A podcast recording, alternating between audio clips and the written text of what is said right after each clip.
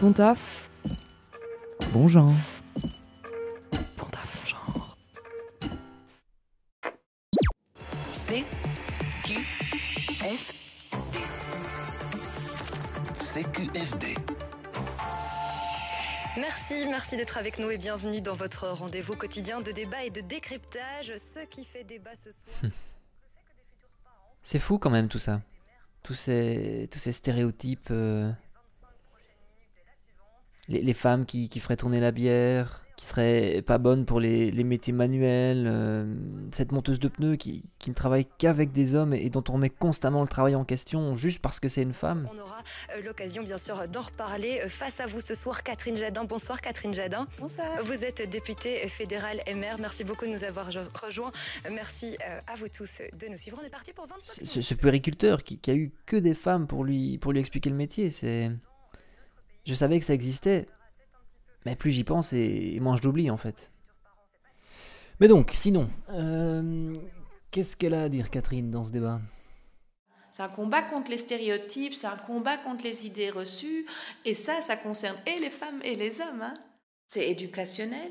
Moi, quand j'entends que, que dans certaines écoles communales, certains garçons ne, ne veulent pas balayer la cour parce que c'est un travail de femme, ça commence là, en fait. hein. C'est éducationnel, et donc c'est à la base que ça doit être pris en compte, quoi. Mais ouais, c'est vrai ça. Toutes ces conceptions, tous ces stéréotypes, mais ils, ils sont déjà là à l'école en fait. Finalement, tout ça, bah, ça pose la, la question du, du rôle de l'enseignement en fait.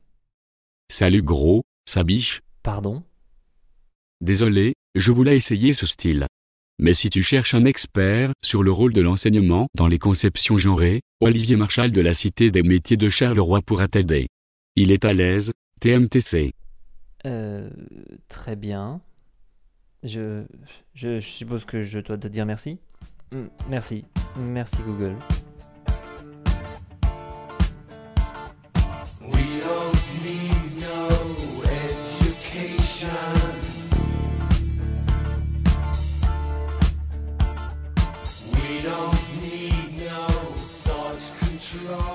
Dès l'école primaire, on va s'apercevoir que la manière avec laquelle euh, on, travaille quand on est instituteur, quand on est professeur, on ne travaille pas de la même manière avec un garçon et une fille.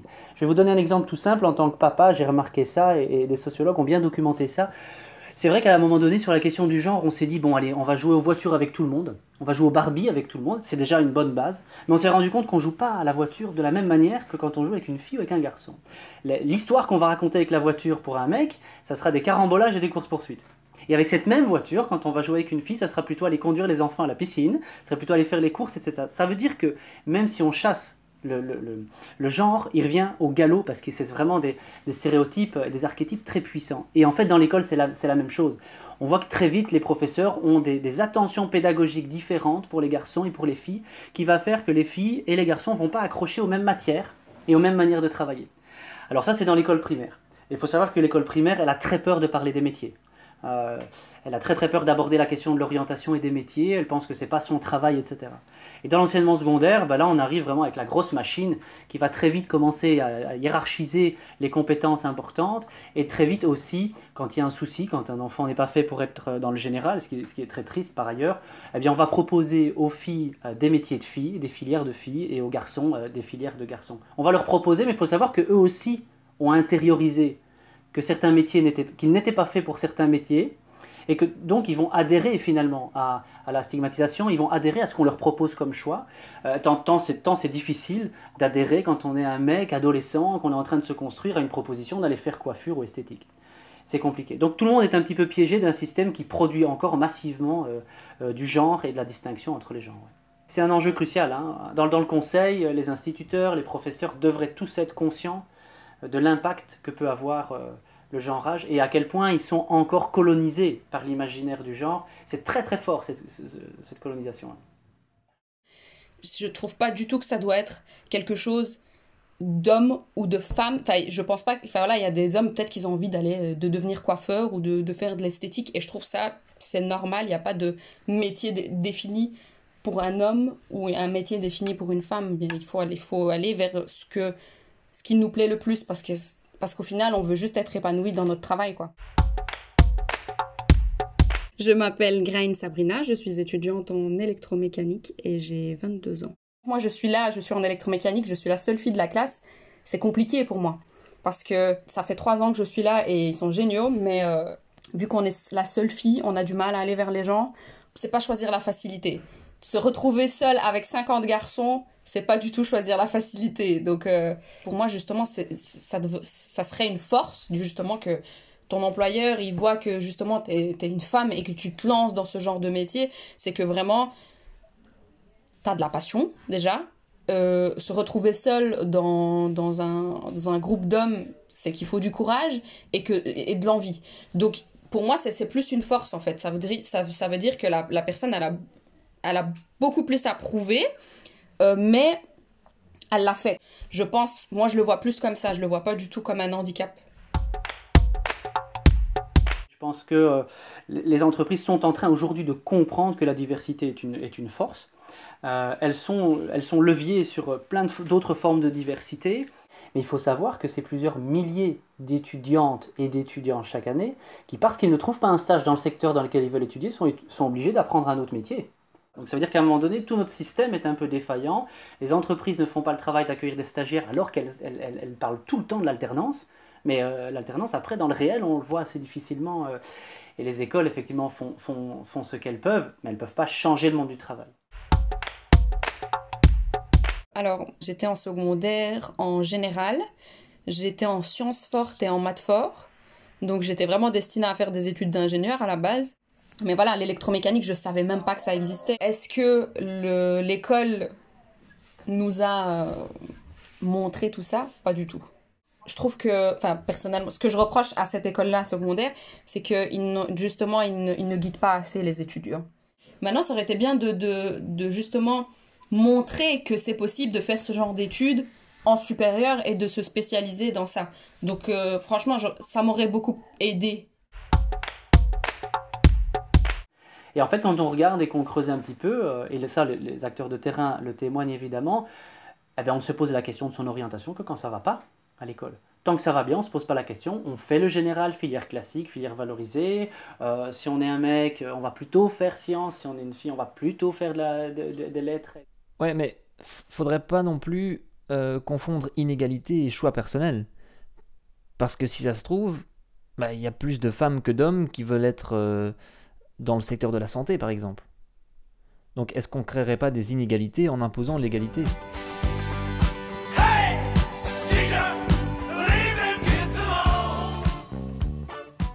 L'idée n'est pas d'arriver à une égalité de fait, mais à une égalité d'accès et de droit à l'accès. C'est-à-dire qu'on doit tout faire et tout mettre en place pour qu'une fille qui est passionnée dès 8 ans par les pelleteuses mécaniques ne soit pas brisée, un, par ses parents, deux, par l'école, trois, par la société, en disant bah, écoute, tu vas quand même pas faire ça de ta vie, quand même, c'est un truc de mec.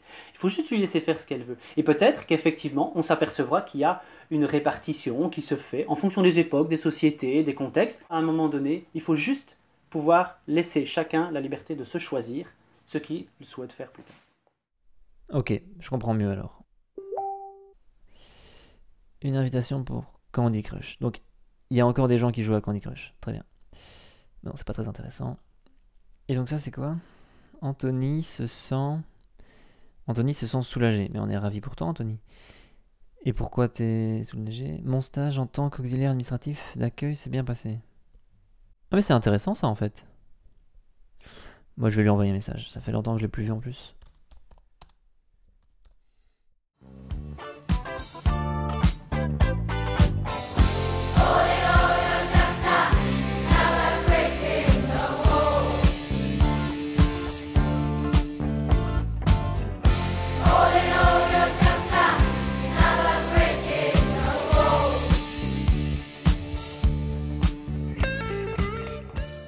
Fait un parcours plutôt atypique. Euh, j'ai fait euh, une première année en secondaire général. J'ai raté. Et puis j'ai fait une première S. C'était un, rattrapage entre première et deuxième. J'ai, là, je suis passé en deuxième. Et en deuxième, euh, j'ai raté directement. Et je suis passé, on m'a fortement conseillé de quitter le, général, soit pour le technique de qualifiant ou le professionnel. J'ai été dans les, au PMS, ça s'appelle comme ça, pour trouver les orientations. Et ça correspondait le plus, euh, selon mes choix, aux travaux de bureau. Quand on sort d'ici, on a le diplôme euh, qui est le CQ6 et le CQ7 euh, pour euh, employé polyvalent, auxiliaire administratif d'accueil. Mais on a aussi notre gestion et le CSS. Or, on n'est pas du tout bloqué dans l'option. On ne nous dit pas que c'est on a un diplôme d'auxiliaire administratif d'accueil pour faire d'autres choses. On nous dit au début euh, secrétaire, mais voilà. Ils, ils expliquent quand même que c'est un, milieu où il y a beaucoup plus de, filles euh, de base. Euh, depuis que j'y suis, ben, il y a plus de garçons que de filles. On est 70, je pense, de la quatrième en septième. Et on va dire, je pense, il a 30 filles, 40 garçons. Dans nos cours, c'est qu'on. Tous les exemples, c'est qu'avec des femmes en fait. C'est basé sur la secrétaire et tout. Fait, on a plus de, de secrétaires que la secrétaire. C'est des petits trucs qu'on trouve. euh, moi, forcément, je trouve ça drôle, mais. Parce qu'ils changent pas leur cours en fait. mais je, sais qu'entre 4, c'est une, une nouvelle euh, enseignante. Et euh, elle, elle a, un peu, elle, rem- elle a un peu modifié. By the way, cette publication pourrait vous intéresser. Toujours pas le bon style pour parler? Bon, je vous laisse écouter. Je m'appelle Françoise Goffinet. Euh, ça fait 30 ans que je travaille sur euh, l'égalité des femmes et des hommes au niveau du fédéral. Les livres euh, des cours de langue sont, restent effectivement les pires. euh. donc il y a une étude de la communauté française qui s'appelle Sexe et manuel euh, là-dessus. Les, les CMA ont travaillé sur la littérature jeunesse, euh, mais aussi ça reste papa lit le journal en regardant la TV, les pieds sur la table du salon, pendant que maman euh, Shiva à la cuisine. Ça reste vraiment euh, très très très stéréotypé. Euh, merci Google, c'est très intéressant, mais t'es quand même super intrusif. Mais donc, euh, excuse-moi Anthony, donc euh, tu m'avais parlé je pense des, euh, des options dans ton école. Il y en avait d'autres, c'est ça? M- Maçon? Maçonnerie, c'est ça? Ouais. Et il y a des filles dans cette option? Bah non. Il n'a pas de fille parce que c- il n'a pas, il, pas de vestiaire prévu pour, des choses comme ça en fait. Mais il avait une fille euh, il y a deux ans qui voulait faire ça et c'est pour ça qu'il y a eu ce problème qui a été rencontré, qu'il n'y avait pas de vestiaire. Elle peut venir faire le chantier et tout, mais il n'avait pas d'endroit pour se changer.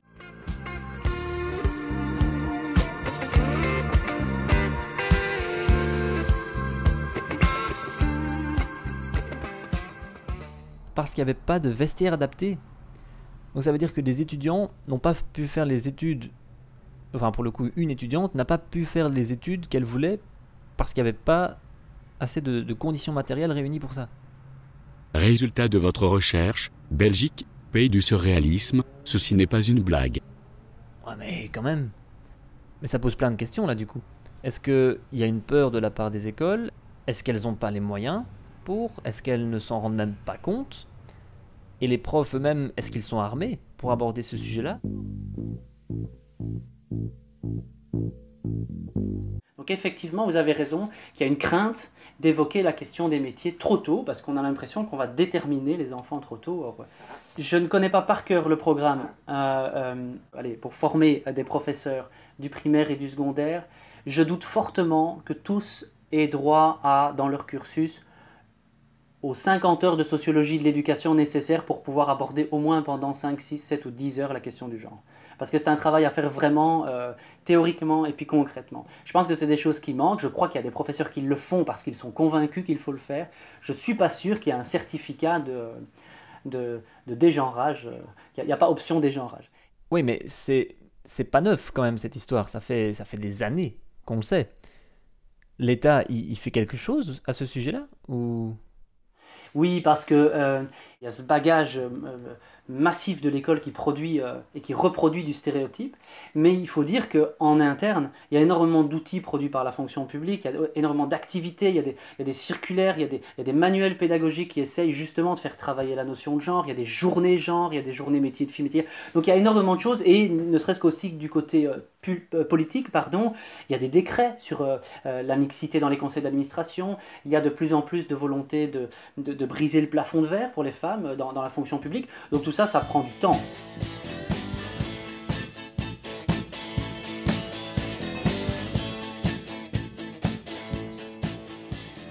Ouais, c'est vrai que la vie s'arrête pas à l'école.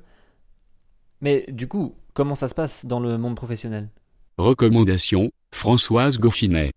Et donc, les plaintes qu'on a dans l'emploi euh, au niveau des hommes, c'est par exemple des, hommes avec un diplôme de périculteur euh, qui ne parviennent pas à se faire embaucher et qui reçoivent des belles lettres euh, de crèche en disant on ne vous embauche pas parce que vous êtes un homme. Ça, je savais déjà, Google. Euh, merci. Mais t'as pas autre chose sur, euh, sur l'écart salarial, sur les politiques mises en œuvre par nos institutions pour montrer l'exemple, justement? La politique des quotas, par exemple. On en parle beaucoup, mais est-ce que ça marche? Est-ce que c'est respecté? Si vous regardez toutes les professions euh, typiquement féminines, euh, que ce soit dans l'éducation, dans les soins, euh, ce qu'on appelle le care, etc., c'est à peu près les, les 15 secteurs où travaillent 60% des femmes en Belgique, c'est les 15 secteurs les moins, où les salaires sont les moins élevés. Ben, un garçon, euh, même quand il se présente pour un job étudiant à, la commune euh, près de chez lui, ben, il a été voir quel était le salaire minimum euh, et quand on lui pose la question, il sait répondre le chiffre. Et les filles, elles regardent soit le bout de leurs chaussures, soit le plafond. Et donc vraiment, je rêve qu'un jour, il n'y a plus aucune fille qui sort de l'enseignement, mais n'importe lequel, hein, que ce soit en professionnel, en technique, à l'université, n'importe où, sans avoir eu un module euh, d'assertivité et de négociation de son premier salaire. Parce que une fois que ça a dérapé au premier salaire, ça va jusqu'au bout. Hein. Je m'appelle Catherine Jadin, je suis députée fédérale pour le MR. J'ai vraiment pris conscience du fait d'être une femme et qu'il fallait que je revendique le fait d'être une femme quand je suis rentrée en politique. J'ai eu cette chance d'être euh, placée deuxième derrière Didier Reinders en 2007. Il, il tirait à ce moment-là encore la liste sur Liège, était président de parti. Il fallait avoir une parité égale d'hommes et de femmes sur les listes électorales.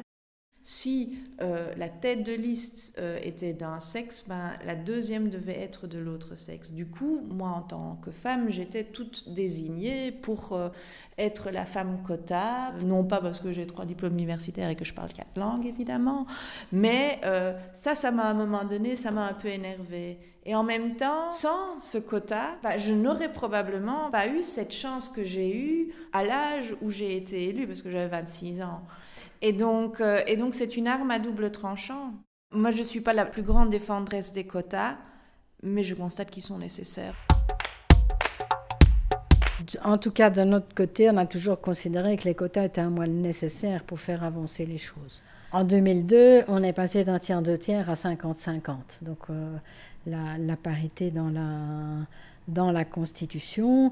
Et en Belgique, euh, il n'y a pas moyen de légiférer par rapport à un comité de direction d'une entreprise privée.